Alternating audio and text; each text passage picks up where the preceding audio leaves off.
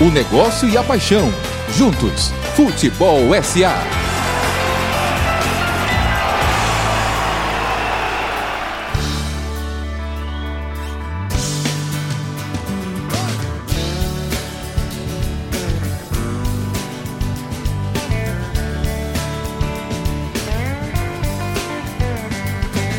Você sei quase nada pra onde vai ou por que veio, nem mesmo sei. Qual é a parte da tua estrada no meu caminho?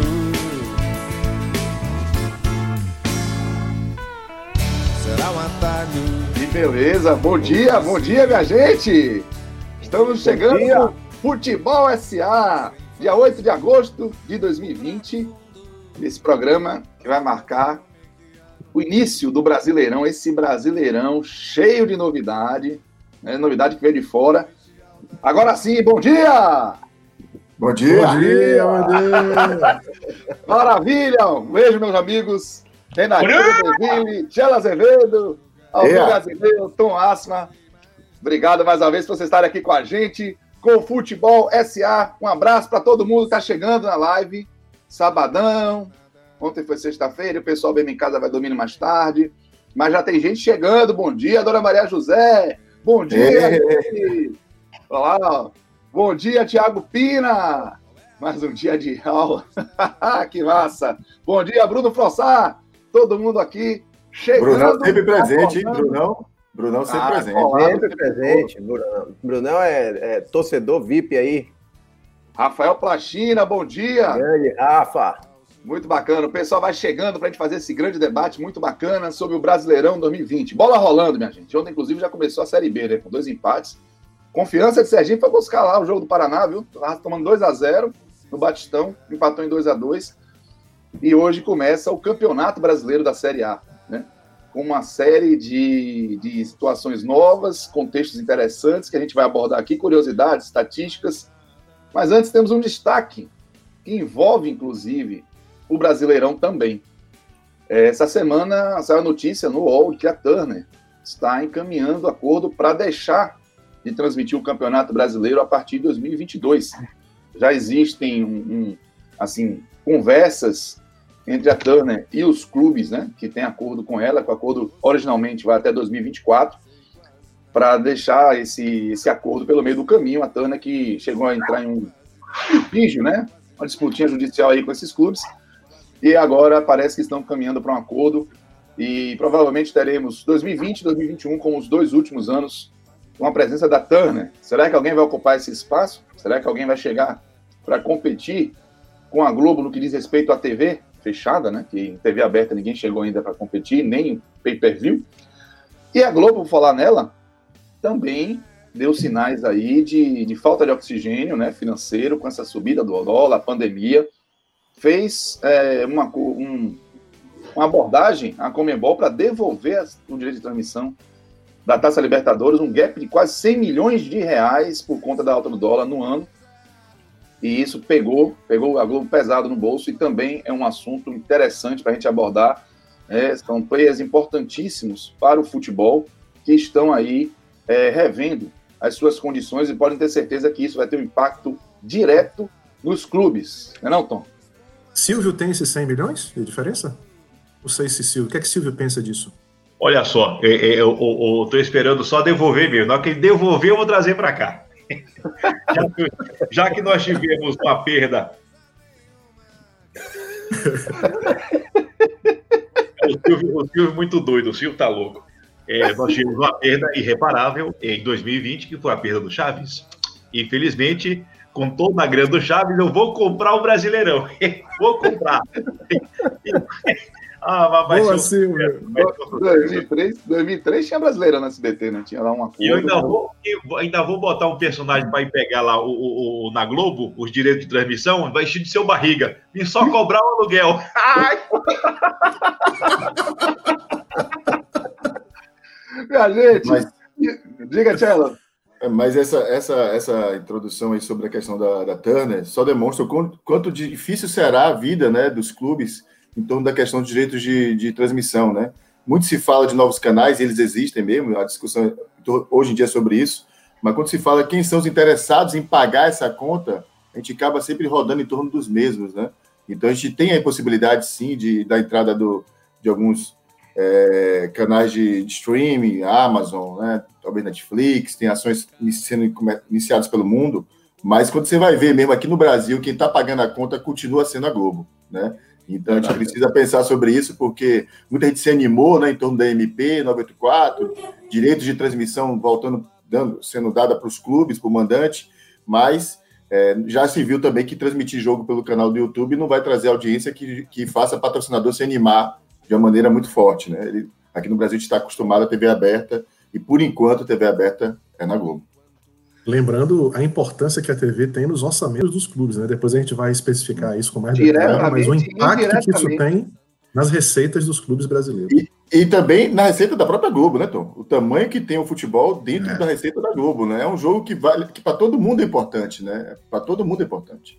É, e uma pincelada só nisso aí, tudo leva a crer, e pelo que a gente tem lido, que a Turner está caindo fora mesmo por questões é, econômicas desse, desse projeto dela.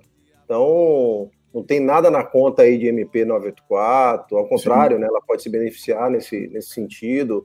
E, e ela, na verdade, já estava meio que procurando motivos para cair fora. Verdade. E os motivos alegados são, são é, questionáveis, né? Assim, questionáveis. A pertinência é questionável, né? Exatamente. Então, esse é um, esse é um caminho que ela está buscando, mas é, Tchelo está certíssimo. Vai bater sempre na Globo, né? É, embora eu ache que alterando lá a lei de SEAC, isso vai com certeza trazer telefônicas para disputar esse, esse jogo aí e outros players aí.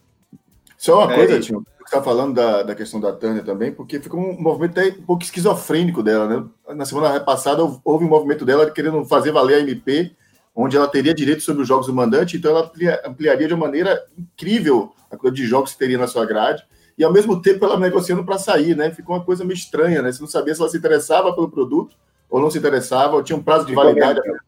Ficou estranho, né? Então, ou, estranho, só, só confirma o que o tio está falando, né? As razões, ah. Né? no final das contas, ficou parecendo um iceberg. A ponta apareceu, mas o que está por baixo não está tão claro ainda é para todo mundo. Né? Isso aí, tio. E aí vai começar o Campeonato Brasileiro da Série A, minha gente. E a gente vai abordar essas, essas questões, porque até do ponto de vista indireto também, né, Tom? Tem é, consequências, a gente está vendo as dificuldades que alguns clubes estão tendo para conseguir um patrocínio master, né? Muitos estão abrindo mão de ter uma marca estampando a camisa no espaço principal, porque não, provavelmente não entendem que vale a pena o que vão receber por isso. As ofertas não estão chegando, é, assim, tentadoras e não ter exibição em TV garantida, né? Isso pode também gerar uma dificuldade maior para que marcas interessem em pagar mais Pra, até porque não vai ter torcida no estádio, né? Então vai ser realmente a transmissão que vai dar essa, essa, essa visibilidade maior, claro, além de, dos, dos, torcedores comprando camisas. A Série A vai começar, minha gente, são 20 de equipes que se enfrentam em turno e retorno, e ao fim das 38 rodadas, o time com maior número de pontos fica com o título brasileiro, tá? enquanto os quatro últimos são rebaixados para a Série B. Em caso de igualdade na pontuação, são critérios de desempate, mais vitórias, melhor saldo de gols, mais gols pro, confronto direto, menos cartões vermelhos, isso já decidiu a primeira fase de Copa do Nordeste recentemente, essa 2020, menos cartões amarelos e, por último, sorteio.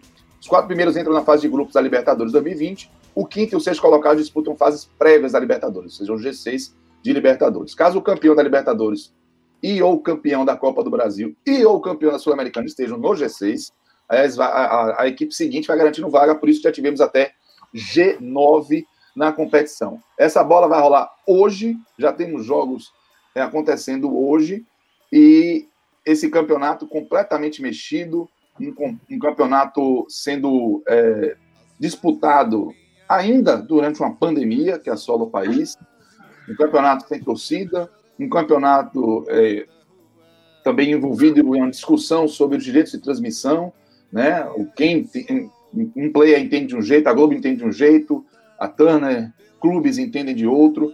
A gente vai abordar isso aqui também, quem tem contrato com quem. E, claro, essa nova forma de se relacionar com o torcedor que a gente já vem abordando aqui, que talvez seja acelerada, né? Por conta desse contexto em que o torcedor não vai para o estádio. E, tecnicamente, será que isso também vai trazer algum tipo de diferença sensível né? Sem a torcida no estádio, será que algum time sente mais? Será que outros vão jogar fora mais é, confortavelmente? Tudo isso a gente vai abordar a partir de agora. Eu quero começar ouvindo Renatinho Guedeville.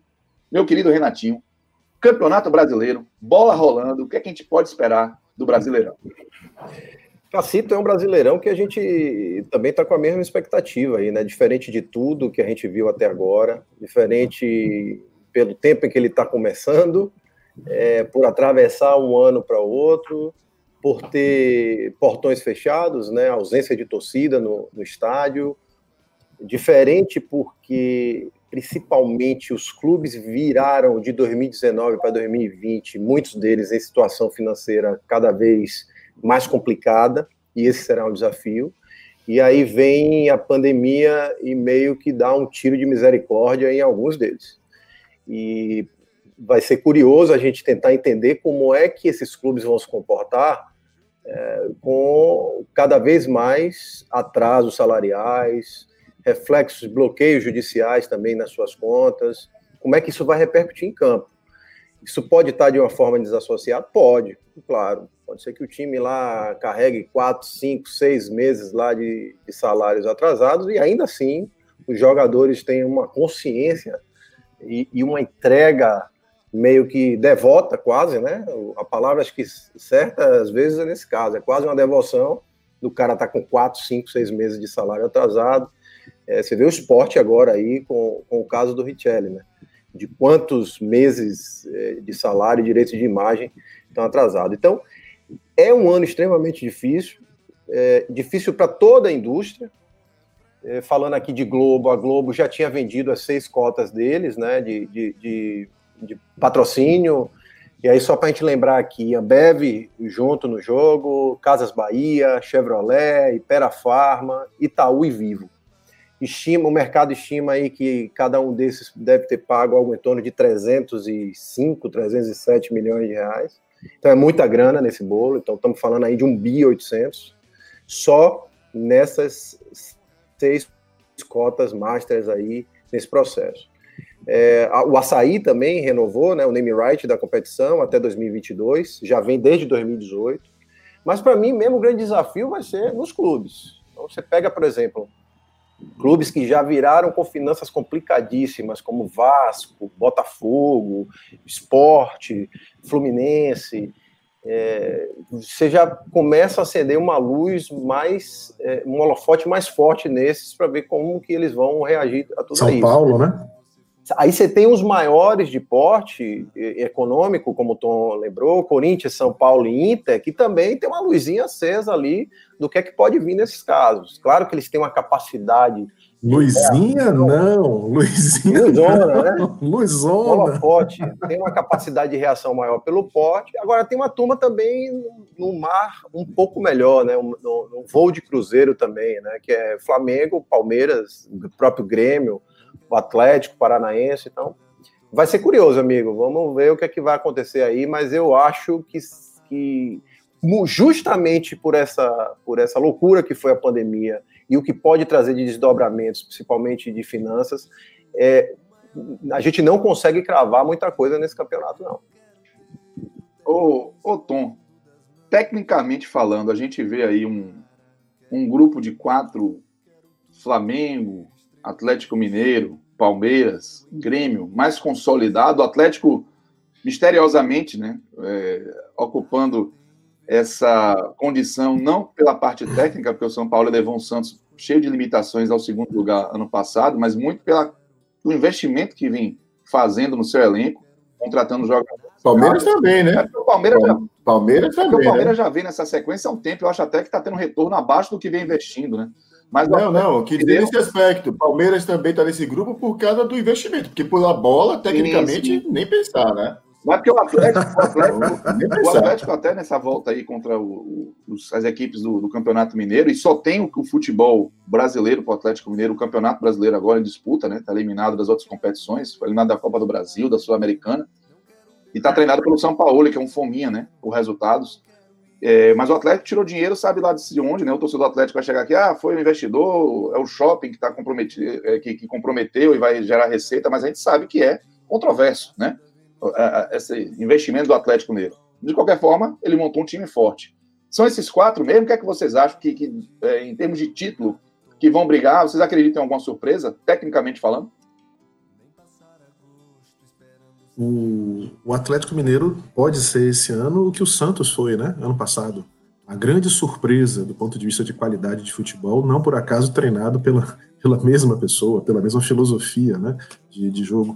Mas eu vou te falar, eu estou muito pouco esperançoso em relação ao Brasileirão de 2020. Aliás, 2020 é um ano, entre aspas, aqui o que eu vou dizer, tá? 2020 é um ano perdido, né? Em muitos aspectos. É um ano que não vai ser esquecido muito pelo, pelas coisas que aconteceram aqui. E eu acho que em relação ao Brasileirão de 2020, eu estou muito pessimista do que vai acontecer. Eu espero muito pouco nesse campeonato. Basicamente por três motivos. Tá? Primeiro, por conta dessas indefinições todas em relação à TV, as transmissões. A gente já começa a primeira rodada tendo um apagão de transmissão, né? jogos que não serão transmitidos. É o primeiro jogo. É isso? Jogo, sete horas. isso é muito sintomático. Você abre um campeonato, você espera um ano, né? Um, um ano, uma rodada, uma, todo um ciclo para iniciar um novo campeonato e o jogo de abertura não vai ser transmitido por essas questões de indefinições. É, isso é, é muito sintomático e, e, e como isso afugenta eventuais patrocinadores. Segundo, porque eu acho que a grande, o futebol brasileiro já vem mal há muito tempo. Né? A, a gente já discute aqui a qualidade baixa do espetáculo futebolístico do ponto de vista esportivo. É um futebol, é um campeonato tem excesso de faltas e tem escassez de gols, de boas jogadas, de bons jogadores uma das coisas bacanas que fazia a gente querer assistir era a festa das torcidas, né? Os estádios, as torcidas. Aliás, 2019 foi um ano de torcidas muito, muito bacanas, muito bonitas. O Flamengo contribuiu muito para isso, Bahia contribuiu muito para isso, na fase áurea do campeonato. E você olhar os jogos de baixa qualidade no estádio vazio, dizer, você já não tem um bom futebol. Você também é já não vai ter a festa das torcidas. Olha, já é um cenário ruim de você assistir. E o que a gente tem visto nos campeonatos estaduais, vamos falar a verdade, é de assustar. Até agora, o que a gente tem assistido, cara, a gente viu um campeonato carioca com o Flamengo dando um passeio absoluto em relação aos outros times, sem nenhum tipo de resistência.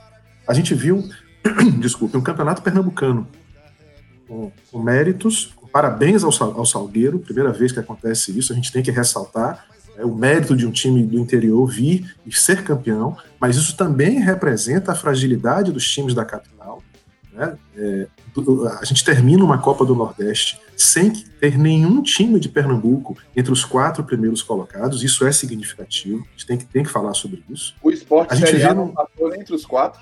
Não foi para ser. É? Não, o esporte foi Série A, não ficou entre os, entre os primeiros. Não, ficou entre os quatro primeiros, exatamente. A Série B não foi para a final. A final foi entre o Santa Cruz Série C contra o, o Salgueiro Série D. Contra o Salgueiro, exatamente. A gente vê no, gaúcho, no gauchão, de novo, cara, de novo, Grêmio Internacional fazendo um papelão. É, aquela. De, por que que todo jogo, todo Grenal tem que ter? que foi, Alvinho?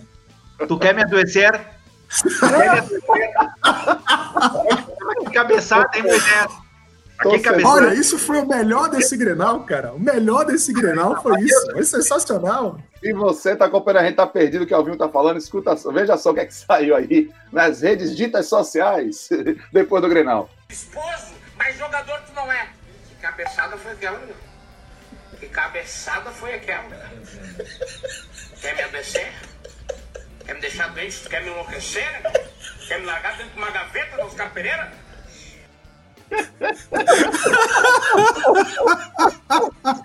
Meu amigo. Espetacular. Quer me adoecer? Vou colocar aqui de lado aí. Cabeçada foi aquela? Cabeçada foi aquela? Que cabeçada foi aquela? Que cabeçada foi aquela? Tu quer me adoecer? Tu quer me adoecer? Ah, é uma corneta Moisés, né? É. Que, que, que deu uma vacilada. E o pior é que foi o seguinte, né? Tem um bocado de gente que acha que eu sou é, viúva de Moisés, porque eu critiquei a troca pelo Zeca. Toda vez que ele erra alguma coisa no Inter, chove mensagem, viu? É um negócio sério. Aí, cara. Não, e para coroar, só para terminar aqui minha, minha fala, para coroar os estaduais, aquele espetáculo de horrores que foi é. Corinthians e Palmeiras. Seguramente um dos piores jogos que eu assisti nos últimos anos na minha vida. Luxa, Luxa, Luxa, escuta, Luxa, fala com você. O Palmeiras, a gente vai falar mais sobre isso depois. O Palmeiras é o segundo maior orçamento do Brasil. O Palmeiras é o terceiro time mais valioso do Brasil. Como é que você joga aquela bolinha, cara? Para você ver, para você, você tem que perceber que o futebol não é só, não é só dinheiro. Você não pode só simplesmente pegar dinheiro por dinheiro e dizer que o futebol ele vai ser gerido por dinheiro. Você tem que ter um planejamento. O planejamento foi feito. O problema é que os jogadores não souberam executar da forma que eu planejei. Aí tá certo o Tá, Puxa, o, o Palmeiras tem 600 milhões de orçamento por ano, 390 milhões gastos no futebol. 390 milhões. Não fui eu que gastei. Você está você tá falando uma coisa que não é verdade. Não fui eu que gastei esse dinheiro. Não adianta você ter esse dinheiro. O PIB também da Alemanha foi muito maior do que isso. Mas eu não tenho acesso a esse dinheiro. Olha, tá, moleque. Aí, destaque destaque para os golaços do Atlético Paranaense na final contra o Curitiba. Rapaz, que rapaz. coisa linda! Que coisa linda aqueles dois gols depois dos 46 do segundo tempo. Que maldade, né? Ah, um requinte de, de um crueldade. Jogo de, jogo de fez 1x0 no final, aos 45 do segundo tempo. Curitiba realmente sofreu horrores ali com essa, essa final, porque foram dois, os, os gols do Atlético todos na, no trecho finais das partidas. Ó, tem um torcedor aqui. É... Bom dia, vocês, Carlos André. Vocês acham que o Santos é candidato aí para a Série B pela primeira vez? Não. Eu não, não diria que é candidato, porque outros candidatos fortes estão aí à frente, né? Mas se fosse por qualidade do futebol, eu não sei não, porque o Santos está meio à deriva, né? É, e lembrando que só não caíram para a Série B agora na história. Porque eram cinco ano passado, né? E aí ceifaram dois: Chapecoense e Cruzeiro. Flamengo, Santos e São Paulo. Flamengo, Santos e São Paulo, né? É, é. exato. E a gente, claro, olha, pro Flamengo, acho que teria. Hã? O Santos talvez não esteja na lista da gente, ou na lista talvez de ninguém, mas não seria nenhuma surpresa se o Santos aparecer ali beliscando uma vaguinha de rebaixamento. Ninguém vai dizer assim, caraca, o Santos, ninguém imaginava. Não, dá para imaginar sim. Contra... É, só... mas, eu acho, mas eu vejo, eu vejo a discussão dessa, dessa de, do Santos, cara, talvez muito mais pela, pela confusão em toda a direção do clube, tudo que tem acontecido na gestão do clube. Pela, pelo, pelo time em campo, embora não seja realmente um grande time, mas a gente não pode esquecer que o Santos é uma fábrica de revelação de talentos. Então, assim, ele pode começar o campeonato aí e botar em campo um time, três, quatro jogadores que vão surpreender. E foi assim em 2002, né? O ah, Santos beleza. de Leão, o Santos de Leão era um time candidato ao rebaixamento. O Leão fala isso, inclusive, quando conta a história daquele ano. E ele revela um time que só tinha Diego, Robinho, e todo mundo que, tipo, Renato, Elano, por aí foi, né? É... O Santos se reinventa, né, Tchelo? Se reinventa. Se reinventa o, Santos, o Santos no Brasil, eu diria a você que, olha, deve ter uns três times no Brasil capazes de produzir tantos talentos em ano após ano como o Santos, né? E a, não, é só, não é só revelar, tá? Porque, por exemplo, o Flamengo revela, mas não usa muito no time, ele vende rápido, né? Outros clubes fazem isso. O Santos não, o Santos revela e põe para jogar. É impressionante como o Santos revela jogadores e põe para jogar. Mas o lance, Tchelo, que eu estou falando mais do Santos, é porque além, além de toda a confusão de gestão que o clube está passando, tem a situação da perda de alguns atletas que estão entrando na justiça para poder alguns reforços, tipo o Sacha mesmo agora sair, foi uma perda puxada aí pro, pro Santos, né? Vai, vai fazer oh, falta. E Yuri foi pro Inter também, Yuri, 19 anos, acabou de ir pro Inter também, um cracaço, menino bom de bola. Nada representa mais o que é o Santos esse ano do que a demissão de Jesualdo do jeito que foi. Ah, isso é, é a, maior, a, maior, prova do que está acontecendo ali dentro. Isso, é, isso. é essa. É, Mas é isso, essa lógica. Inclusive, depois tem que abordar também o Domenech Torran na, na, no Flamengo, porque a gente está colocando o Flamengo como um favoritíssimo por tudo que está muito claro mas é, o encaixe do Jorge Jesus com o Flamengo, eu não acredito que é algo comum de acontecer. Então pode ser que tenhamos um pouco mais de equilíbrio, mesmo o Flamengo sendo muitíssimo favorito ainda ao título. Ô, Tielo, antes de você é, é, falar o que você espera do Brasileirão, eu quero ouvir você. Só lembrar que esse Campeonato Brasileiro está tão machucado, né? Que a primeira rodada vai ser. Tem três jogos adiados, inclusive do próprio Botafogo do Cello.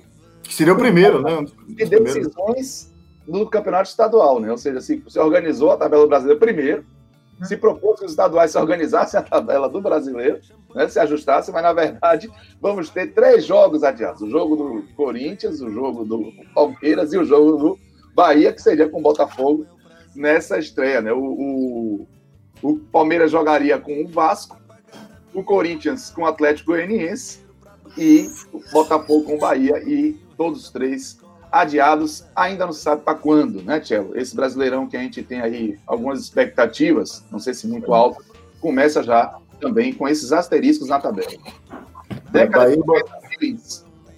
Ba- Como? Não vi? Década de 90 feelings.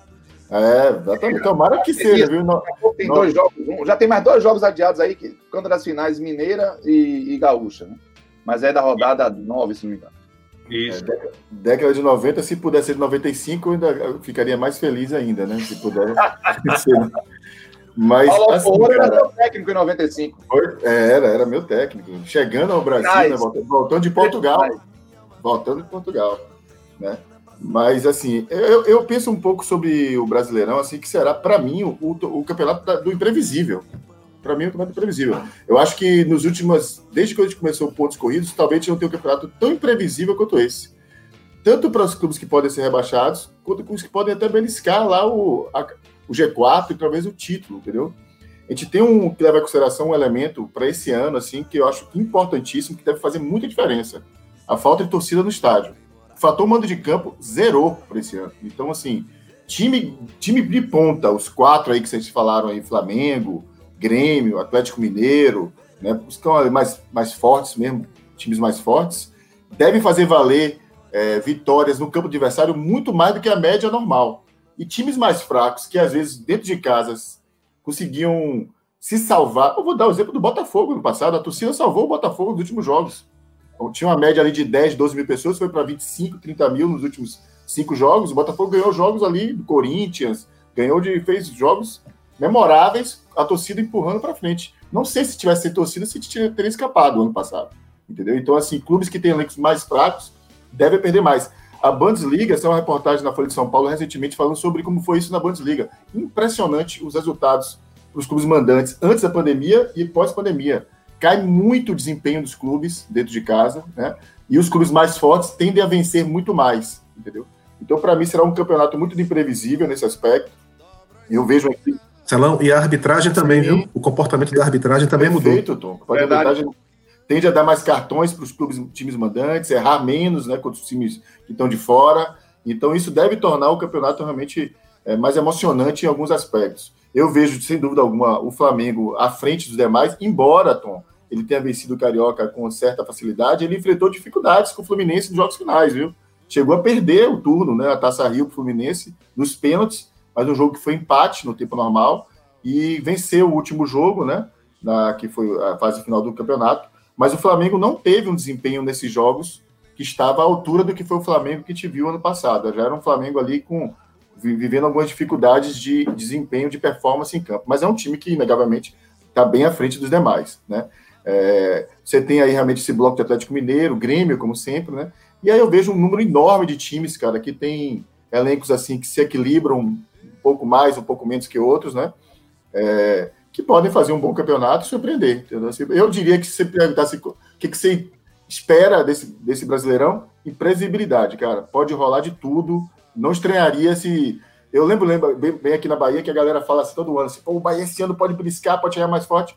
Eu diria que nunca teve um ano que pudesse tanto chegar lá forte, na lá frente, entendeu? Nunca pudesse tanto. Não porque o time tá jogando bola, não. É porque eu acho realmente que esse ano as coisas estão muito misturadas. Muito misturadas. Mas um campeonato desse, bicho, você tem to- sem torcida, é a mesma coisa dançar lambada com sua irmã. Tem graça não, pô. Você até dança, É. vai lá, tal, participa e tal, mas não, não, não, não, não, não, não vai não. Porque essa, essa coisa da torcida, por exemplo, você pega os clubes do Nordeste, por exemplo, e aí o Bahia até, nesse aspecto, até também está nesse bolo. Bahia, Ceará, a torcida faz muita diferença. Fortaleza. Fortaleza. Tem Eles time que não fazia. É, Por, por exemplo, Chapecoense não fazia diferença nenhuma. Ano passado, jogar em casa, jogar fora, o time estava ali. Mas tem times que a torcida fazia muita diferença. Entendeu? A gente vai ver como é que será isso esse ano, se esses clubes vão conseguir desempenhar, performar da mesma maneira. Entendeu? Mas, ao mesmo tempo, vai que encaixa. Um time desse encaixa e vai lá para frente diferente do que, do que era. Entendeu? É, não é enfrentar o Flamengo no Maracanã sem torcida, é diferente de enfrentar o Flamengo com o Maracanã vazio. Pode ter certeza. Get the cool. Get the cool to shine. Get the cool. The cool to shine. Futebol SA. Eu tava triste, tristinho. Mas sem graça que a top moda é uma grela na passarela. Eu tava só, sozinho. Mais solitário que um paulistano. Que o canastrão na hora que cai o pano. Tava mais bobo que banda de rock. E um palhaço do circo Vostok. Mas ontem eu recebi um telegrama. Ô, ô Tinho, essa questão da, da parte financeira, né? Ela também é absolutamente delicada. Orçamentos acabaram sendo desconstruídos, né? E a gente percebe um aspecto também muito vivo, assim, dessa, desse momento de crise, a questão dos patrocínios, né? É, traz para a gente aí como é que está esse cenário de patrocínio para o campeonato brasileiro, geração de receita, porque a gente vê que é, temos um relatório maravilhoso do Itaú BBA aí, que faz dar uma dissecada, um grande César Gafietti, um responsável por esse trabalho. Mas é, muita coisa foi jogada para cima aí, né? Com esse cenário inesperado da pandemia que começou em março aqui no Brasil. É, Cacito, é bom é que alguns, e aí você também acho que fez algum levantamento, a gente pode ir batendo bola juntos, né? É, alguns desses patrocínios já haviam sido renovados já, antes até da pandemia. Então, por exemplo, você fala. Você quer a lista? Outros depois.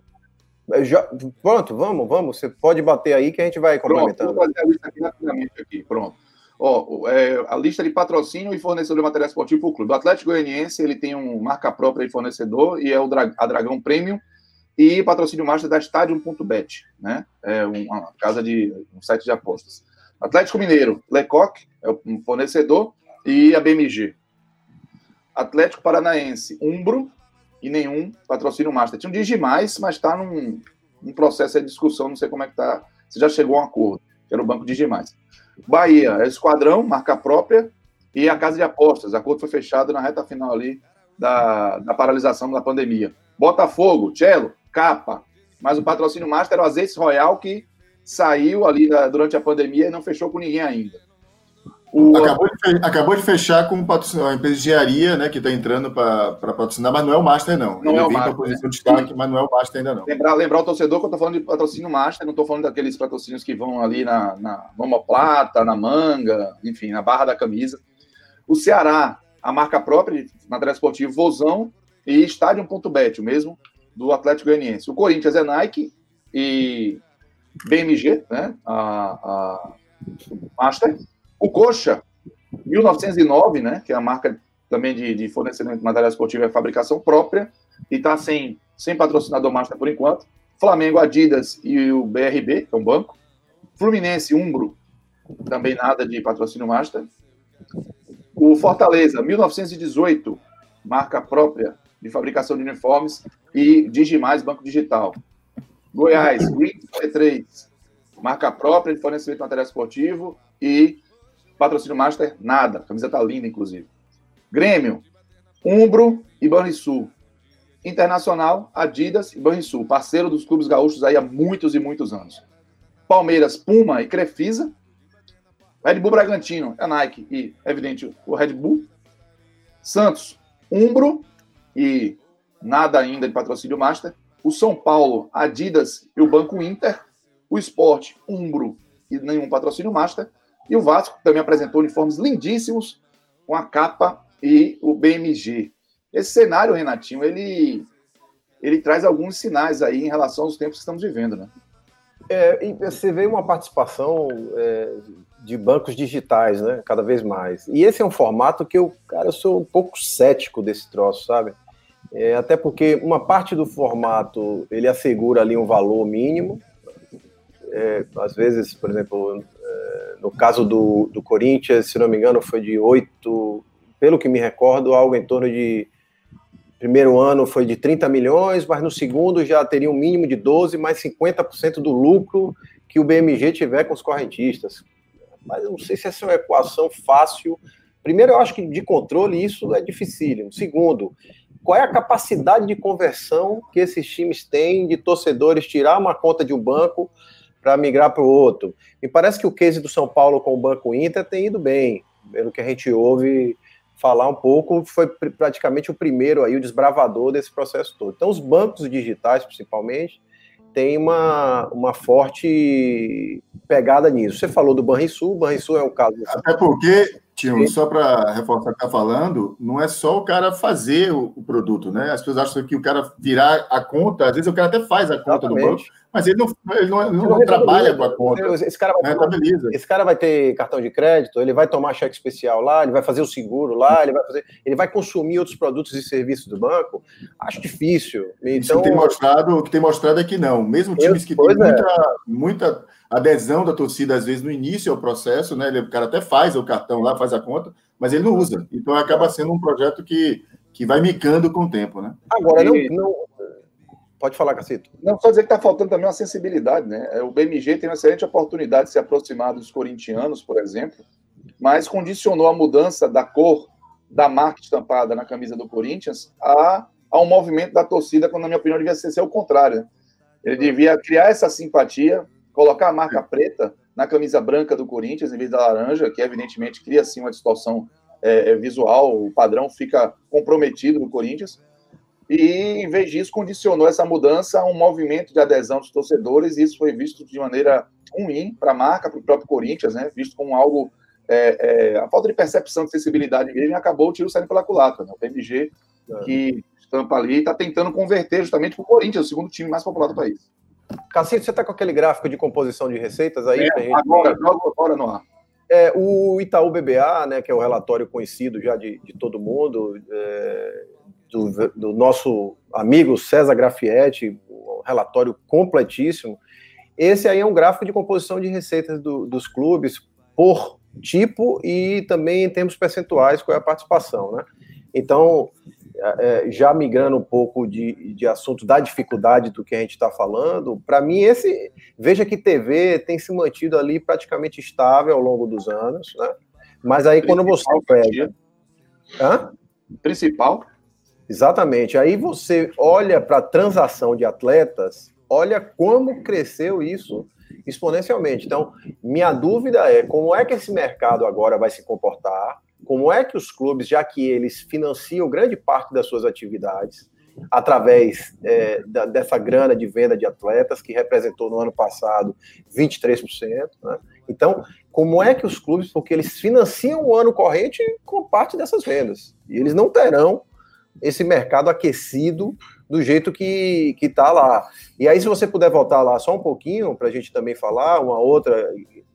Eles aquele 14%, Hein, Renatinho? Bom, Eles estavam muito com a venda de jogador no final do ano para poder fechar o balanço, né, cara? Para fechar não, não, mesmo, corrente. Então, não, não só no final do ano, né? Não só no final do ano. Na verdade, aqui é uma prática no. É, na, é uma prática muito muito realizada aqui no Brasil de utilizar é, no, na construção do orçamento aí uma quantidade de, de receita a partir de venda de jogadores. Há, há inclusive uma, uma recomendação que não ultrapasse ali uma média, né, de 20%, 30%, mas Isso. tem clube que é bastante arrojado, cara, e coloca valores que acaba, de fato, não executando. Então é um orçamento praticamente que você é. fez para inglês ver. Exatamente. Outra... O, o, orçamento do São Paulo para 2020 previu 35% de receitas de vendas de atletas. 35%. É, Pois é. É então, um time vendedor, pega... é um time vendedor, mas é alto, é bem alto. É, pois é, mas aí você pega ali aquela conta ali, o cinza no gráfico. Para quem não está nos assistindo, que vai ouvir no podcast depois, a gente está falando de bilheteria sócio torcedor, 14%. Esse 14% aí vai pro saco esse ano, velho. É, vai todo? Não, porque alguns clubes que o, o sócio participa da vida política tendem a ter uma resignação maior ali, né? Grêmio, Inter, Bahia. O cara tá ali. Esse ano tem, tem eleição no Bahia, então ele tá segurando, tá conseguindo segurar ali. Mas o cara que é acesso garantido, que você, perde esse fluxo rapidamente. Então, é, é aí é que eu digo que o desafio para os clubes será imenso, imenso, imenso, imenso. E ainda coloca as questões de TV. E aí um passarinho me soprou essa semana, né? Que tem uma notícia que a Turner vai segurar a onda e vai ficar até 2024. Opa! E, além disso, que a Globo deve também tirar o pé do acelerador e tirar dinheiro da mesa aí do Brasileirão em breve. Tirar, tirar dinheiro significa rever contratos. Não estamos falando de. Essa é uma grande questão, né? Do que está se avisando. É, essa coisa de vender contrato, o que é isso? Rapaz, é revisar valor para baixo, não tem jeito, né? É, é renegociar, né? É negociar, por exemplo, essa tirada que ela fez agora da Libertadores. Né? Tinha que pagar ali seus 75 milhões de, de dólares lá para lá para Comebol. Cara, isso aí é estratégia de negociação também. Fala, olha, cancela, e aí, não, peraí, senta aqui, vamos conversar, vocês são parceiros, né? e se ajeita para um valor melhor. Eu acredito que está se desenhando também algo em torno disso com os clubes. Esse é importante a gente ficar atento que deve vir alguma novidade aí já para a próxima renovação. Tudo leva a crer que esses valores sonhados que a gente tinha praticados aí até então, que já davam sinal de esgotamento em outros países, como no caso da Premier League, eu acho que agora veio para trazer para a realidade. E aí, Tom? É, se você observar de novo o gráfico, não sei se você tem como colocar aí rapidinho, Tem, agora. tem um, tem um ponto que chama muita atenção, é, que é o, a- o percentual de receitas trazidas por publicidade e patrocínio. Primeiro, né, ele é um percentual decrescente, ele já chegou a 18%, hoje ele é 11%. E se ele é decrescente, é, isso quer dizer, cara, que nós temos um, um produto, pode, pode, pode tirar o gráfico assim, nós temos um produto que está perdendo valor. A gente tem um produto, o produto futebol brasileiro está perdendo valor junto aos seus principais patrocinadores. O mercado publicitário vê hoje menos valor, menos importância nesse produto. E isso claramente é reflexo da forma como o produto futebol brasileiro tem sido mal gerenciado, mal liderado, mal valorizado nesses últimos anos. Se você observar é, o, o ranking do- de valor de mercado dos clubes brasileiros pelo site Transfer Market, que é uma referência nesse mercado, é, eu vou falar aqui rapidinho. Tá? O Flamengo é o primeiro com um elenco valendo 720 milhões de reais. Depois vem o Grêmio com 580, Palmeiras com 560, Corinthians, São Paulo Internacional, Atlético Mineiro, Santos Fluminense, Atlético Paranaense em décimo lugar. Veja a importância dos resultados que o Atlético Paranaense tem conseguido conquistar. né? Depois vem o, o- o Vasco e o Bahia. O Bahia é o 12 clube com elenco mais valioso. E não é por acaso que nos últimos três anos o Bahia tem ficado entre 11 e 13 colocado, exatamente naquela zona né, de participação dele como, do valor do elenco que ele tem. Depois vem Botafogo, Celo, com 140 milhões, Bragantino, Goiás, Curitiba, Esporte, Ceará, Fortaleza e Atlético Goianiense. É, duas informações. Primeiro, a distância do valor do primeiro para o último é de 10 vezes. 10 vezes. Olha o que está acontecendo, olha como a distan- está acontecendo exatamente aquilo que a gente sempre discutiu aqui, né? A distância entre os clubes vai aumentar e essa distância vai tornar o produto futebol brasileiro menos atrativo. 10 vezes o Flamengo 720 milhões, o Atlético Goianiense 70 milhões. E a distância dos clubes brasileiros para os clubes europeus também só faz aumentar. Só faz aumentar. Ah, enquanto os clubes brasileiros valem hoje aproximadamente 5 bilhões de reais, os clubes da Premier League valem exatamente 50 bilhões de reais. Portanto, os clubes da Série A do campeonato inglês valem 10 vezes mais do que os clubes da Série A do campeonato brasileiro. É por este caminho que nós estamos indo. É, meu amigo, estamos indo por um caminho arriscado de desvalorização do produto e com uma questão bem é, é, interessante que foi abordada, que é a dos sócios. O Bahia, por exemplo, perdeu quase 15 mil sócios, né? Estava com torno de 44, quase 45 mil ali, e bateu em 31. A gente percebeu ali uma, uma perda relevante de, de sócio-torcedor. Diz, Tchelo.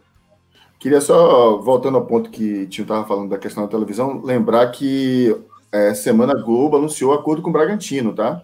E com uma característica bem interessante. Ela, já que a gente tem uma lei né, em vigor no país, né?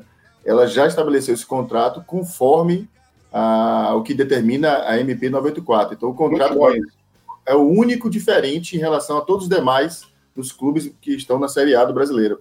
É o único que diz respeito exatamente aos jogos do mandante, porque ela teve que fazer isso, né? Uma vez que há uma lei em vigor nesse momento, que é a MP 984. Acabou de ser né?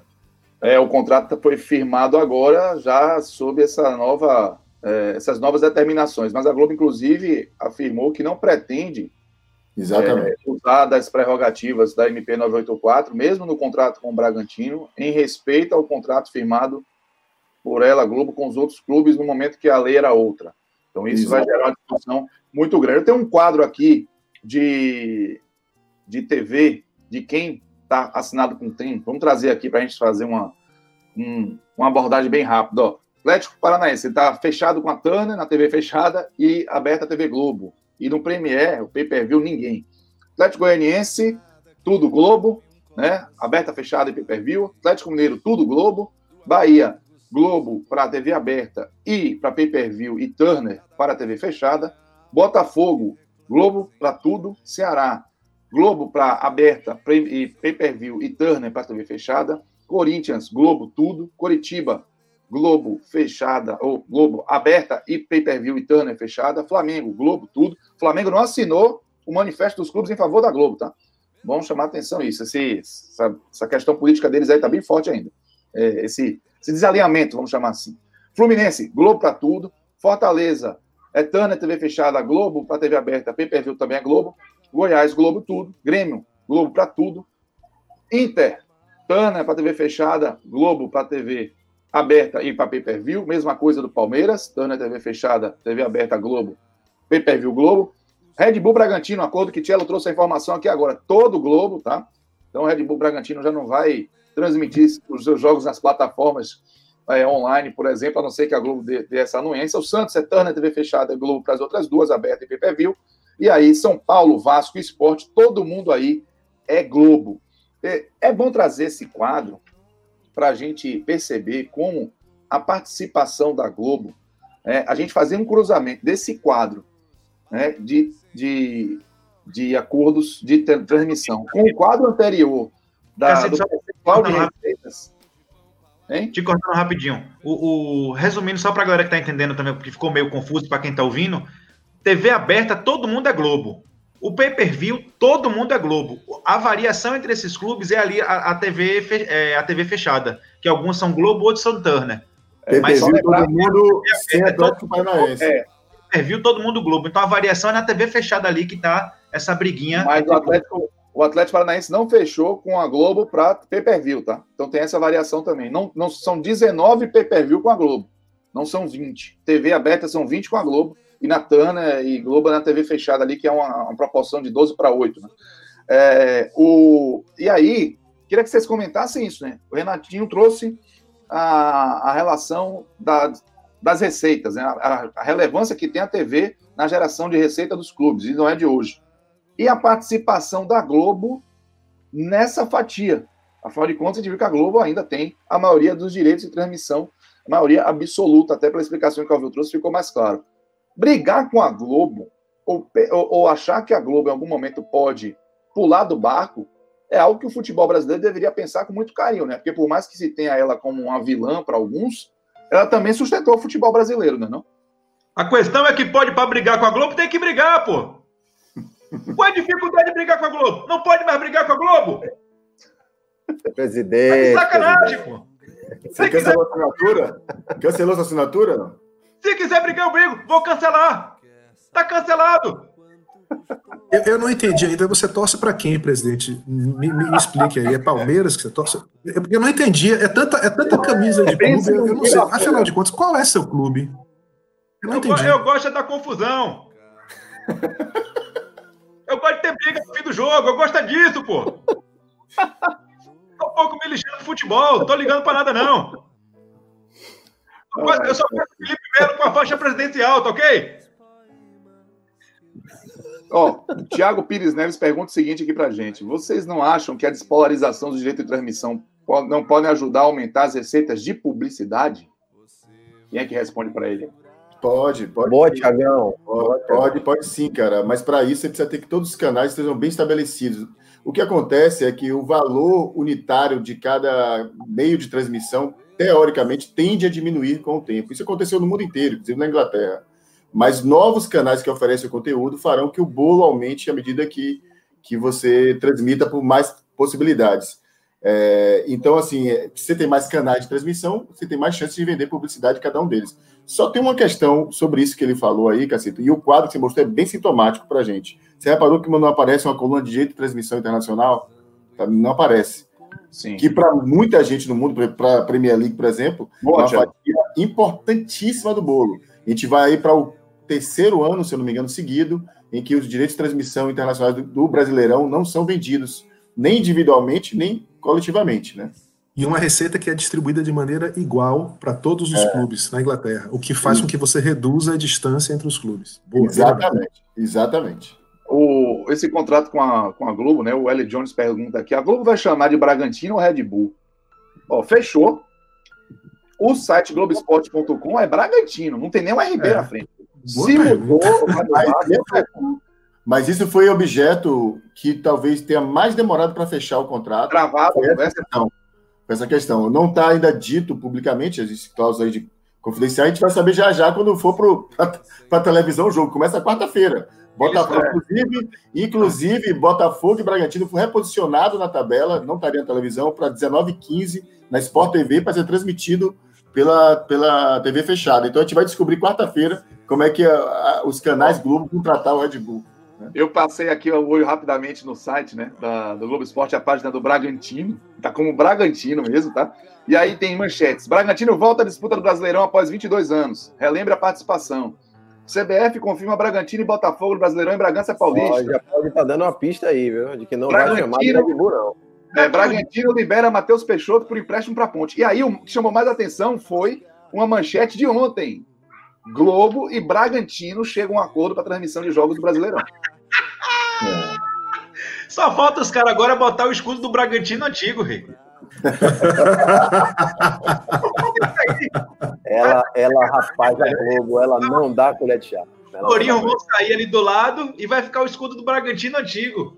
E são questões como essas que muitos usam, né, para criticar, e eu, eu vejo razão em quem se incomoda com isso, porque talvez seja um, um impedimento para alguns investimentos no futebol, né, em, em alguns clubes, essa questão das propriedades estão bloqueadas, assim, pelo acordo de transmissão com a Globo. Mas é, é- é uma discussão pesada. Sobre, sobre escudos, inclusive, Porque até, Cacito, só para comentar, porque até faz sentido, às vezes, não é que faça sentido, mas só para a gente contextualizar.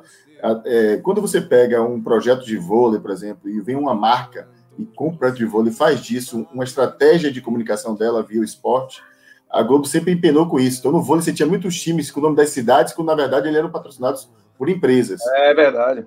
Isso é uma questão, mas no futebol, onde você tem ali clubes né, que estão estruturados, por exemplo, e tentam vender, por exemplo, uma propriedade como a Name Rights, e a Globo não chamava o estádio pelo nome, é diferente, entendeu, cara? Eu achava, eu achava que ela, de alguma maneira, era um, é, faltava um incentivo para determinadas propriedades se desenvolverem. Então foi assim com o Corinthians, foi assim com o Botafogo, tentou vender também o name rights do, do Newton Santos. Então, assim, é, são questões que precisam ser desenvolvidas. Eu acho que, claro, mais uma vez, não, não vamos vilanizar apenas a Globo, é uma discussão comercial que tem que ser feita, é um espaço dela que está sendo aproveitado para se divulgar uma marca, mas eu acho que ainda não conseguiu chegar nessa, nessa equação para que os dois lados né, negociem e permita que um clube como o, que não é Bragantino, hoje é Red Bull Bragantino, seja chamado pelo seu nome correto.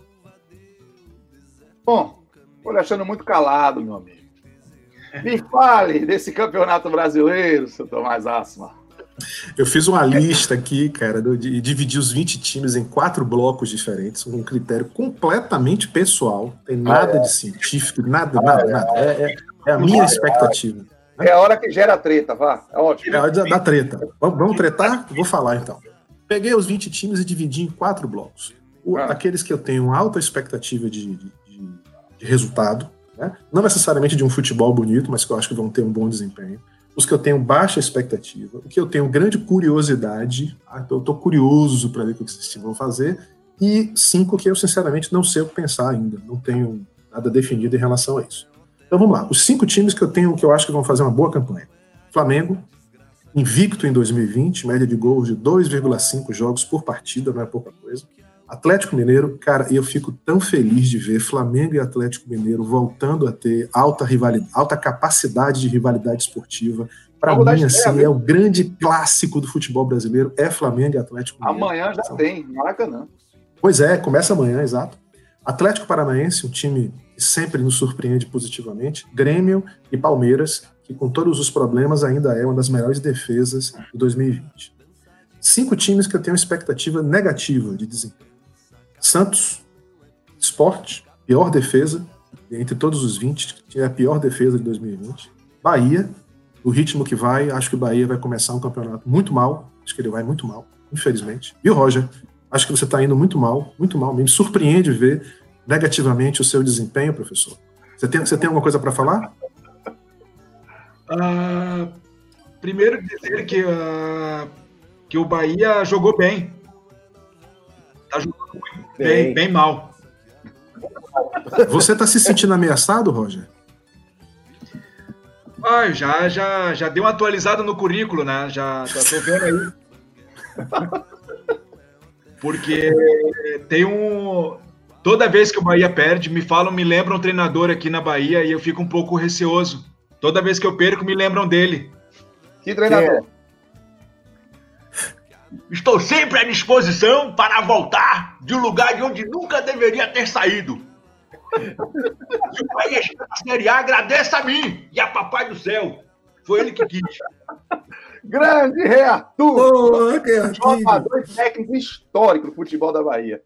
Ele merece todas as homenagens. Grande Rei Arthur, grande Rei Arthur mesmo. Boa. Ó, Então. Meus, meus cinco times que eu acho que vão mal. Santos, Esporte, Bahia, São Paulo e Fluminense. Acho que terão um desempenho muito abaixo do que poderiam ter.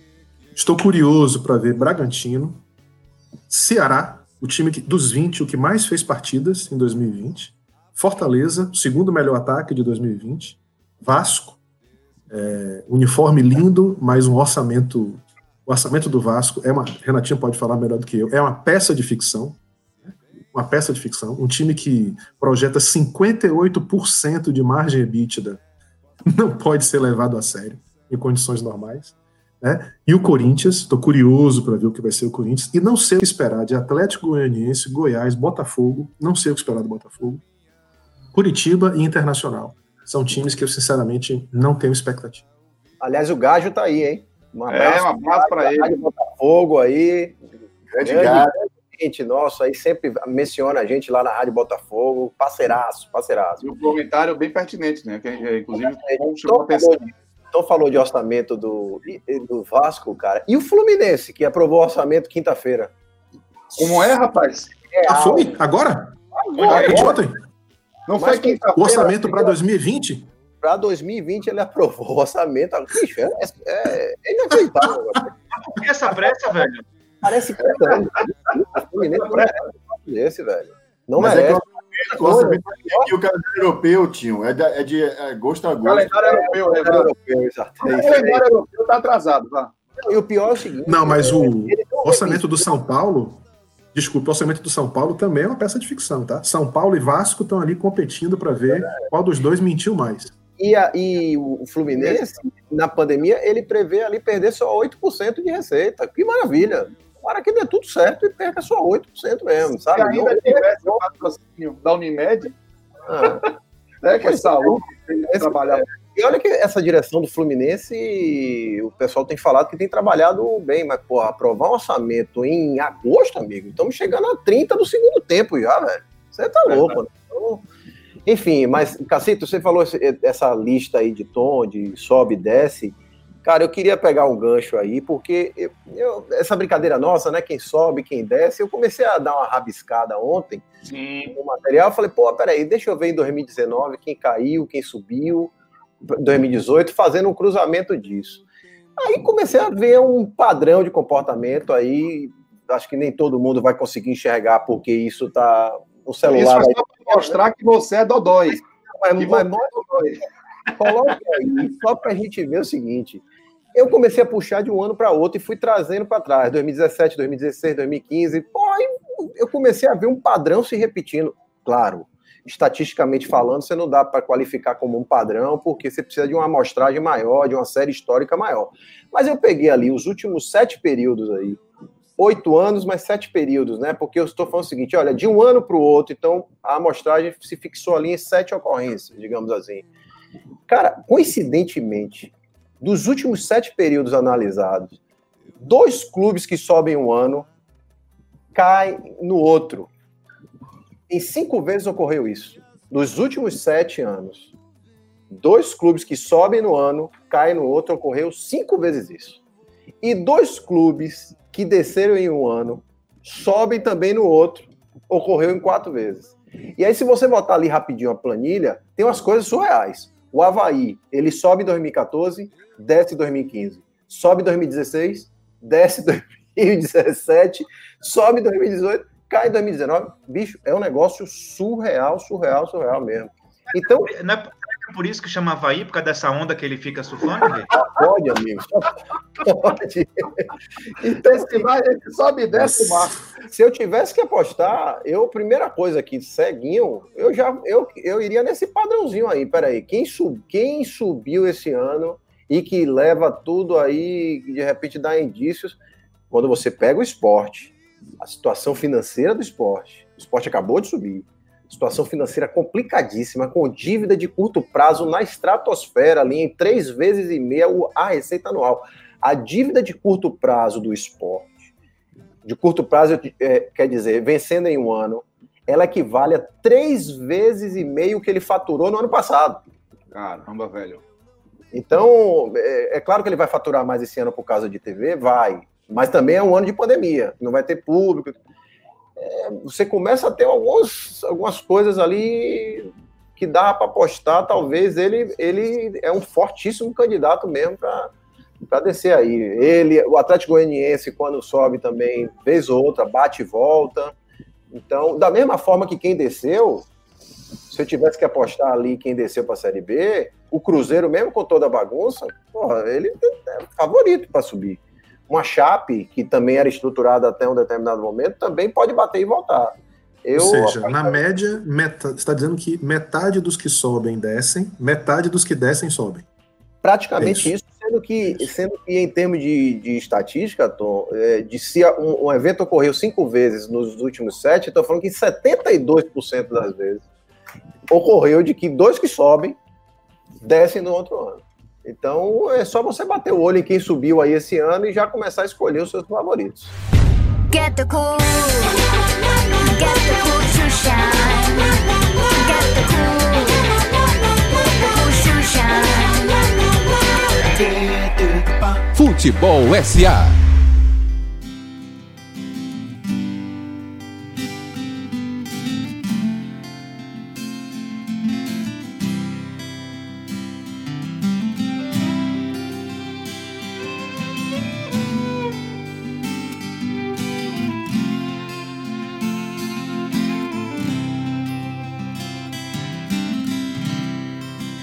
Eu não sei dizer o que quer dizer, o que vou dizer.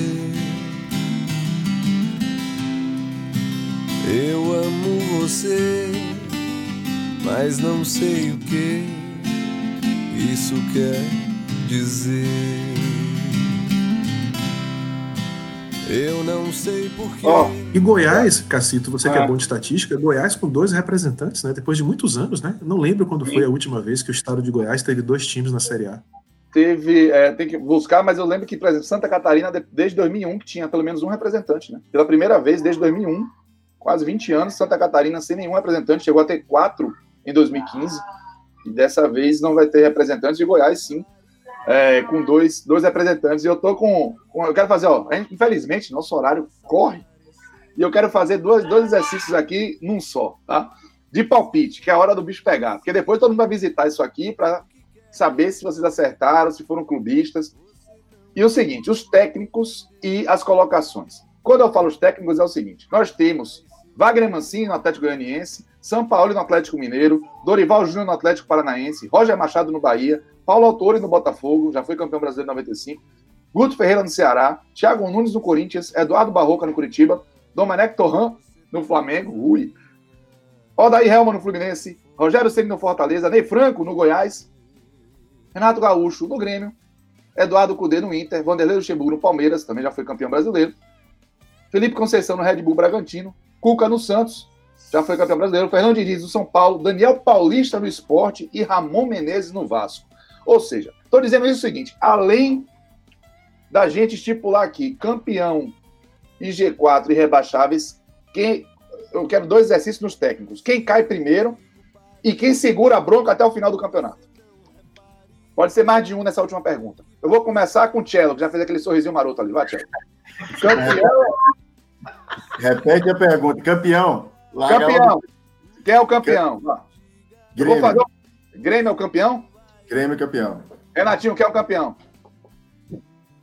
Rapaz. Eu vou de. Eu vou de Palmeiras, cara. Palmeiras? Eita, luxa. Quem é o campeão, seu Tom Asmar? Vou com o Marcelo, Grêmio. Grêmio? Ninguém vai no Flamengo, né? Eu vou no Flamengo. Campeão para mim é o Flamengo, bicampeão.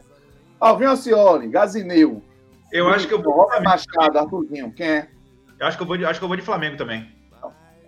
Acho que, bom. Esse acho, esse acho é para tirar a pressão de cima da rebordosa. E o G4, então já sabe quem é o campeão. Tchelo, quem são os três que compõem ali o, com o Flamengo, um, um Grêmio para você, o G4? É, Flamengo, Palmeiras e Atlético Mineiro. Para mim também. É, Só vou inverter. Grêmio, Palmeiras e Atlético Mineiro. Tinham? Pra mim, pra mim também, nessa. Mesmo os quatro são esse aí. Tom, Também com uma pequena dúvida do Atlético Paranaense. Eu acho que o Pode Atlético chegar. Paranaense vai estar por ali, bem próximo. Alvinho Gazineu. Grêmio, Galo e Paranaense. Atle- Atlético. Maravilha. Vai começar a ficar gostoso agora. Quem vai cair para a Série B? Bora, Tchelo. Mas aí complicou. Mas vamos lá. Eu, eu tô nessa, nessa, nesse padrão que o Tinho trouxe aí. E, pô, eu tenho o maior respeito, cara, pelo esporte lá de Recife, mas eu acho que ele vive uma situação muito difícil. E será um ano bem complicado para ele resistir na primeira divisão. Então eu colocaria esporte. Eu acho que o Curitiba também vem com, com dificuldades também, né? Embora tenha subido. Não sei como vai ser o ano do Curitiba. Mas eu também, dentro, quando eu olho para esses 20 aí, né? Eu, eu colocaria o Curitiba nesse bolo de mais dificuldades. Atlético Goianiense também, eu acho um time que sem o estádio, sem torcida, vai sofrer demais, demais. Né? São esses três. E aí, cara, para essa última vaga aí tem um bolo grande aí de uns seis a sete clubes, né? Eu vou, eu vou apostar em um, cara, que eu, não é nem que ele seja o pior time, mas eu acho que o contexto político que está envolvido ele e as situações de todo que pode rolar no campeonato podem colocar ele na dificuldade. É o Vasco da Gama. Eita. Quase, quase. Eu- o que eu pensei Tom, foi quase. Diga o seu. Flumin- Fluminense. Eu acho que entre o Vasco e o Fluminense cai o Fluminense. Eu acho que, eu acho que cai um time do Rio esse ano. Acho muito pouco provável que isso não aconteça. Sim. E se eu tiver que apostar, eu diria Atlético Goianiense, Esporte, Curitiba e Fluminense. Eita. E aí, Obrigado, obrigado, viu, por me tirar do. Não, eu acho que o Botafogo vai, vai aos trancos e barrancos, vai ficar lá naquela meiuca, mas eu não acho que o Botafogo seja time para ser rebaixado, não. Eu, Eu acho eu, tenho, eu tenho essa mesma percepção. Vou naquele padrão ali que a gente observou dos últimos sete anos, em que dois que sobem, dois descem. Então, nessa, meu amigo, infelizmente, eu acho que o esporte terá seríssimos problemas. Acho que o Atlético Goianiense também, é, na mesma toada, deve ter dificuldades imensas para chegar e se manter aí.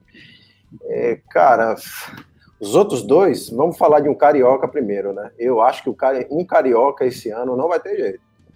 Esse ano, e aí eu acho que não é o Botafogo também. Vejo a questão da SA aí para bater, tá batendo na trave já para sair, então eu acho que ele se salva. E eu acho o Vasco um tumulto grande politicamente, e eu acho a chance dele descer é enorme. Falta um, né? Falta. Falta, né? Rapaz. Você falou esporte, Vasco, eu, quem? Eu falei esporte, Vasco. Atlético Goianiense. Atlético Goianiense. Caramba, meu amigo. Acho que o Coritiba vai ter problemas também. Vou no Coritiba. Alvinho. Rapaz, é, a gente fica sempre perturbando com um campeonato estadual que não vale de nada, mas infelizmente essa zorra serve para derrubar treinador e para a gente avaliar um pouquinho do time como é que tá esse ano, né? E, infelizmente o nosso nosso co-irmão lá, o Pernambucano Esporte, o Esporte, meu amigo Suassuna, não, infelizmente não tá bem das pernas não, esse aí talvez já vá. Vai para onde? Vai para Goiás, vai levar também já mais um, entendeu? Ou seja, o, Goiás, o esporte já vai para Goiás e ainda leva o próprio Goiás. E, Goiás? e o goianiense, eu acho também que vai ter dificuldade. Eu não e eu entendi, acho, Goiás? brother, que Você vai derrubar esse o cara. de Goiás, né? Você vai derrubar o estado de Goiás da primeira divisão, é isso? Vou derrubar os de Goiás. Apesar de adorar Goiânia, sou apaixonado daquela terra lá, ou terra abençoada, viu, pai? Mas, Detalhes, infelizmente, eu tenho um. Porque eu vejo um, um pouco de. Em, em relação aos cariocas, eu vejo a força da- da- da- do Vasco da sua torcida de tentar abraçar de alguma forma financeira, não sei, para poder sair desse tumulto. Eu acredito que o Vasco fica, então vou, vou botar no Fluminense. Seria os quatro meio aí. Eu acho que foi Bruno Frossac que escreveu aqui hoje no programa, dizendo que no Brasileirão sem torcida, a gestão entra mais em campo, né? É. Assim, a, a- a qualidade da gestão permite que você tenha um time mais equilibrado, que entre em campo de forma mais competitiva. Eu acho que ele tem razão. É, E Isso vai acontecer mesmo. Goiás, os números do Goiás estão nesse aspecto, é, credenciaria ele a, a permanecer, né? É um clube muito organizado. É isso, é isso, exatamente. Eu acho que o Goiás é um time mais organizado, concordo. organizado. Eu não colocaria E ele fez nesse um belo bolo, né? campeonato 2019, fez um belo campeonato, foi muito, muito digno, muito correto, muito, foi um time muito competitivo em 2019. Eu tô muito preocupado com o futebol nordestino nessa. Eu tô preocupado com o Ceará, campeão do Nordeste, invicto. A Mas China falou um negócio aí, você viu, né? Globo vai falar que é Bragantino, confirmado, né? Rafael Plastina confirma aqui, furo do futebol SA. A Globo vai chamar o Bragantino de Bragantino. Red Bull não vai ser anunciada no nome do time. É, eu vou ficar com o esporte, Coxa, Atlético Goianiense e eu lamento, acho que o Ceará vai embarcar. Eu Rapaz, você falou um negócio, eu ia trazer no final esse comentário, cara. Eu acho que os clubes do Nordeste que têm uma força enorme no poder de sua torcida, e já tinha colocado esporte nesse bolo, cara, mas eu não estranharia se mais um time do Nordeste É. tivesse muitas dificuldades nesse brasileiro, viu, cara? Também não estranharia, não. E os palpites comendo no centro aqui, viu? Carlos André, Samir Abdala, Lucas Teodoro, falando tapetão a tom. Veremos. o Jorge Carvalho. E o Sami traz também os rebaixados. Ele também coloca os dois goianos nisso. Agora é o seguinte: vocês não vão escapar, não. Quem vai cair Só primeiro? rapidinho, tem uma coisa, né? O campeonato goiano foi suspenso, também tem isso. Aí os times estão sem jogar. É, Exatamente. Essa é uma variável, O Goiás essa é uma variável importante. Um brasiliense aí para poder ter alguma atividade. É, Quem vai exato, cair é primeiro? variável Qual o técnico? Quem vai cair primeiro? É... Diniz. Pra mim, Diniz. Fernando Diniz, São Paulo. Boa, tio. Diniz. o Roger. Olha, Roger? Posso, posso, posso dar um palpite aí, cara, que não vai agradar? Pode. Eu tenho a sensação que o Bahia perde o título hoje pro Atlético Goianiense. Tô falando, tô falando disso ao longo da semana. É Eu Atlético que- Lagoinhas, amado, pelo Pô. amor de Deus. Alagoinhas, Atlético Alagoinhas. Eu acho que o Bahia não, não, não leva o título hoje, Atlético Alagoinhas.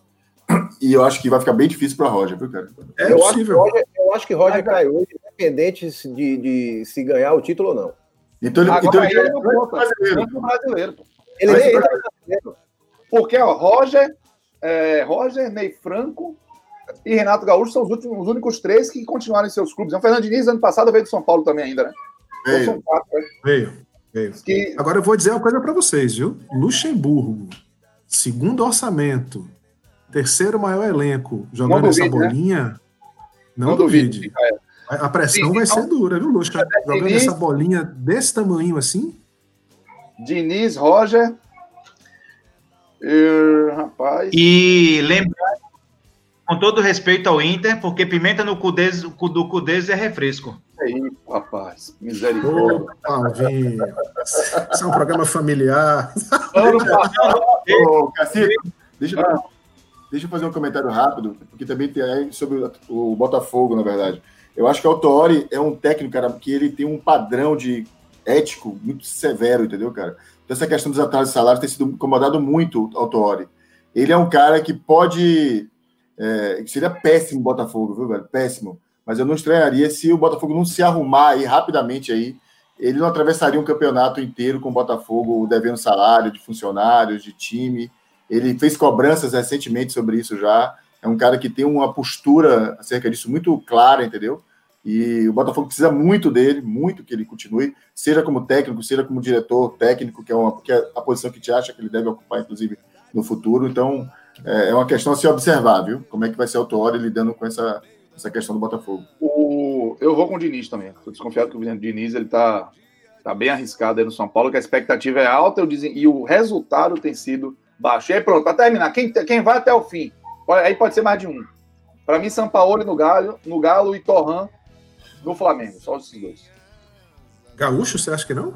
Gaúcho não vai ter Renato o fim do Gaúcho, Renato Grêmio? Gaúcho. Fica, fica. Eu acho que o Renato Gaúcho só não vai se alguém tirar ele. Repente. É, Lorival, Lorival Lorival no. Atlético também, tá muito bem. Dorival também, acho que segue junto. Eu Aliás, isso aí. Ela pede pra seleção. Hein? Renato Gaúcho só sai do Grêmio para ir para a seleção. Não, e fora, mercado de fora também. Só, e só uma, outra coisa a destacar. Tchelo, para você quem é que fica, que eu não ouvi você sobre isso. Ah, vou nessa linha que você falou também. O Torrano no Flamengo, acho que São Paulo no Atlético Mineiro, pelo tamanho do contrato do projeto, não faz sentido. Nem todo mundo faz o que o Santos fez, né, cara? Contrata um cara de fora, insiste tanto para trazer, mantém o cara no Brasil durante quatro meses na pandemia, um, um, cara de mais de 60 anos de idade, em vez de voltar para Portugal, manter ele aqui, para depois de 15 dias demitir o cara. Foi uma maluquice, ninguém entendeu aquilo. Desrespeito, né, velho? É, Desrespeito, né? Surreal. Respeito. Então, eu acho que São Paulo fica, acho que Gaúcho também fica. Eu acho que eu iria nesses três, cara. Nem Dorival apostaria, porque, embora seja uma, uma característica do Atlético Paranaense é, manter técnicos por muito tempo, eu acho que a, a expectativa sobre o Atlético Paranaense, Atlético Paranaense esse ano é muito maior. É muito maior. Isso vai colocar uma Exatamente. Vai, vai jogar. Às vezes não cai por causa de um campeonato brasileiro, mas por conta de um campeonato mais. que tem expectativa maior. Minha gente, vamos chegar ao final. Só destacar que, curiosamente, quando a gente olha a cara da, da, dos times do Campeonato Brasileiro, quem de repente dormiu por muito tempo, dormiu por três anos, não precisa ser tanto tempo, dois, três anos, acordou no, em 2020 e olhou essa tabela do Campeonato Brasileiro para achar que alguma coisa muito grave aconteceu, né? O Atlético Goianiense mudou o escudo, o Red Bull Bragantino é outro escudo, o Cruzeiro não está na Série A pela primeira vez na história, e ainda tem o Atlético Paranaense, que ano passado mudou o escudo também, né? Uma cara diferente, a gente aos poucos vai vivendo transformações relevantes que a gente não vai percebendo porque são mais suaves.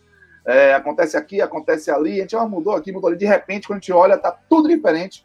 E esse campeonato brasileiro tem toda a pinta de que vai fazer valer essa diferença, essa, essa situação aí de, de excepcionalidade, né? E esses escudos diferentes acabam reforçando essa impressão também. Um beijinho em homenagem ao Nordeste, Estamos chegando ao final. Você que está no Spotify, está escutando. Eu queria dar um abraço para todos vocês. Zé Cabaleiro, Zé Cabaleiro rolou hoje. Zé Cabaleiro, é. Sou apaixonado, amo Alma Nova. Uma música maravilhosa, mas a gente está escutando também quase nada. Enfim, é uma coisa de parar para escutar, tentar deixar a voz da gente em segundo plano, mesmo a gente falando para Dedel, para se divertir, escutando esse grande maranhense, Zé Cabaleiro, em homenagem ao Nordeste. É o nosso BG para o Spotify, que vai ter o podcast no ar hoje já mais tarde. Renatinho Bedeville, um beijo, um abraço, até a próxima. Beijo, Cacito, beijo, amigos. Um beijo para todos esses pais maravilhosos do Brasil. Amanhã é dia dos pais. Um beijão para o meu pai, querido pai, que me ensinou a gostar desse esporte sensacional que é o futebol. E um beijo para o pai mais fresco desse futebol esse ar, e que fez aniversário esse ano, esse, essa semana. Fresco no de novo, né? Recente, né? Fresco no sentido de novo. O Botafoguense aí, um beijo para esse pai maravilhoso. Você vai ficar por último, seu Tchelo. Toma, irmão. Um beijo, até a próxima. Feliz Dia dos Pais, viu? Para todos vocês. Ah, para todos nós. Um beijo, meus irmãos queridos. Obrigado pelo programa de hoje. Um beijo especial para Marcelão, aniversariante da semana, 50 anos com um corpinho de 15, lindo, cada dia mais bonito. Tá? Um beijo. Um beijo, tia Cissa, aniversariante também. Um beijo, meu amor. E um beijo, meu pai, Papito. Te amo. Um beijo a todos os pais. Que vocês tenham um dia lindo amanhã. Obrigado. Alvinho Gazideiro, você que é pai de Arthurzinho, Roger, Silvio Santos, Ariano Suassuna e tantos outros personagens que você cria, meu filho, quem cria é pai. Parabéns. e até a próxima, meu irmão. Um beijo. Valeu, filhote. A gente falou tanto aí de, de mudança de logomarca e mudança de, de técnico. Caiu agora o treinador da Juventus, viu? Oficializado aí, Maurício Serri caiu. Juventus lá na, na Itália derrubou o treinador. Tinha renovado é... Champions ontem. Pois é falar Dudinha, uma, uma ouvinte nossa, uma telespectadora nossa, está sempre acompanhando a gente aí, pediu para que eu mandasse um beijo para ela na voz de Silvio Santos. Então, ô Dudinha, você, um beijo para você, tá bom? Muito sucesso, adorei você mais uma vez acompanhando a gente. Um beijo no seu coração, tá bom? Fica com Deus. E mandar um beijo para os papais lindos, Tchelo, que foi papai agora recente, a todos vocês que são pais maravilhosos. A meu pai também, seu Carlito, seu Astioli Ramos. Um beijo para ele também, para toda a galera. Obrigado mais uma vez. Semana que vem tamo junto colado. Tchelo, meu irmão, parabéns. Parabéns por Bela, parabéns pelo seu aniversário que aconteceu no dia 6 de agosto. Tudo de bom para vocês, para sua família. Um beijo, até a próxima. Feliz dia dos papais. Esse muito especial com Belinha presente. Ah, cara, obrigado a todos vocês. Só lembrando que dia 12 de agosto, né, é o dia da fundação do Botafogo Futebol Clube, um dos DNAs que dão origem a esse clube que eu tanto amo, Botafogo Futebol Regatas. E 12 de agosto é o dia da estreia do Botafogo, né? Tem coisa que só acontece ao Botafogo. Vamos ver se nesse dia lá a gente, é, a gente consegue fazer valer a nossa, nossa tradição, nossa história. Agradecer muito a participação de todos vocês. Também mandar um abraço para meu velho, onde estiver, sei que ele me acompanha sempre. Dia dos Grande Pais- Zeba. Grande Zeba, grande botafoguense, grande botafoguense. Deixar um abraço grande para Gádio, está nos acompanhando hoje, parceirão da gente lá do Rio de Janeiro. E Marcílio Manuel, tá em Maracás, ouve a gente da Fazenda, cara. Pede o podcast para ouvir no domingo caminhando pela Fazenda. Neguinho, para você, meu irmão. Um abraço grande e até semana que vem. Valeu, Cello. Minha gente, um grande abraço para todo mundo que está com a gente. Eu vou mandar um carnê social rapidamente para meu pai, seu Sérgio Melo, para meu irmão Serginho, que é um senhor pai também de Enzo, meu afilhado. Para os meus filhos que fazem aniversário essa semana, o Gael faz aniversário amanhã, no Dia dos Pais. Ele nasceu no Dia dos Pais de 2015. O grevista adora essa, essa lembrança. E também Guido, que dia 11 também faz dois anos. Um beijo para vocês, um beijo para todo mundo. Feliz Dia dos Pais para todos. E até a próxima com mais um Futebol S.A. Tchau, gente. Mais fácil viver de sombras que de sóis. É mais fácil mimeografar o passado que imprimir o futuro. Não quero ser triste. Como um poeta que envelhece lendo Mayakovsky na loja de conveniência.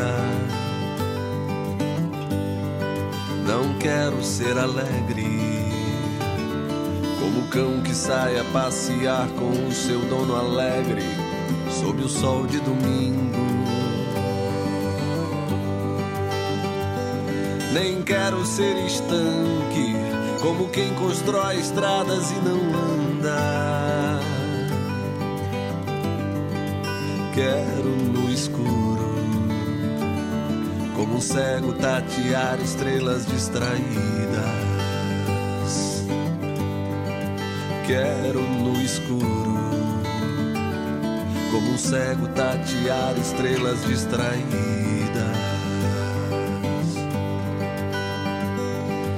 Amorais silvestres no passeio público.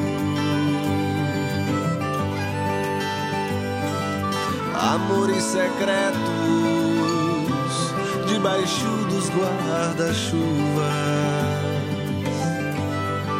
Tempestades que não param, para raios quem não tem, mesmo que não venha o trem, não posso parar.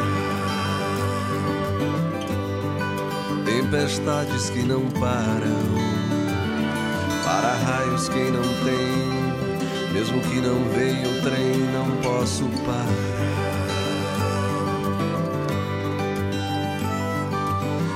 Vejo o mundo passar como passa uma escola de samba que atravessa. Pergunto onde estão teus tamborins. Pergunto onde estão teus tamborins. Sentado na porta de minha casa, a mesma e única casa, a casa onde eu sempre morei.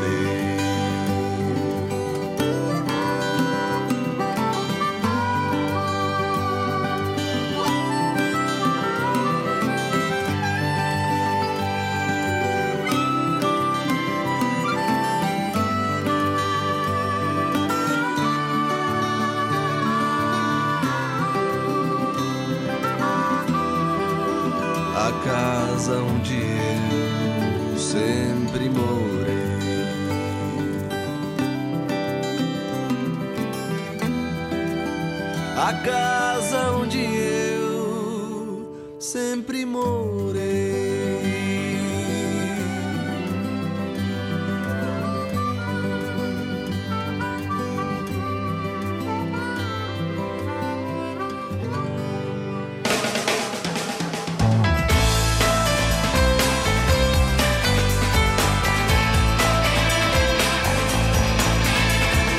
O negócio e a paixão Juntos. Futebol SA.